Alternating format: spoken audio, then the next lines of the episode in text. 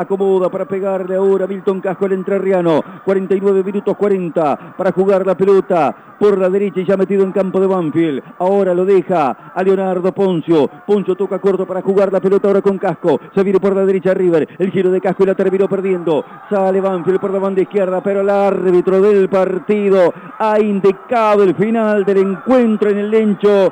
Ha sido caída, ha sido derrota para Banfield perdió 1 a 0 ante River con ese gol en contra que marcó Gustavo Damián Canto a los 17 minutos del primer tiempo. Y se ha marcado una tendencia que se ha repetido. La mayoría de los locales en esta fecha con el público en su favor en el estadio no ha podido prevalecer sobre el rival o han empatado o han perdido. Así le pasó a Banfield que no pudo generar situaciones de llegadas claras en el segundo tiempo, más allá de haber cambiado en su juego, de haber tenido otra preponderancia dentro del campo las situaciones claras no las pudo construir, se le terminó yendo el partido sin alcanzar ese empate que hubiera deseado.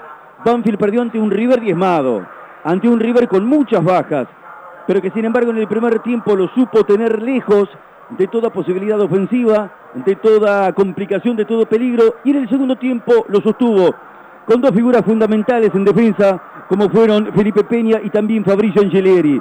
Todos los esfuerzos de Banfield quedaron diluidos llegando a la zona de definición del partido. Se terminó el encuentro.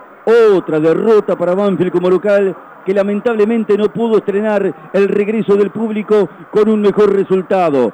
Mucho para trabajar, mucho para conseguir, especialmente en resultados, porque puntos son los que a Banfield le quedan escasos.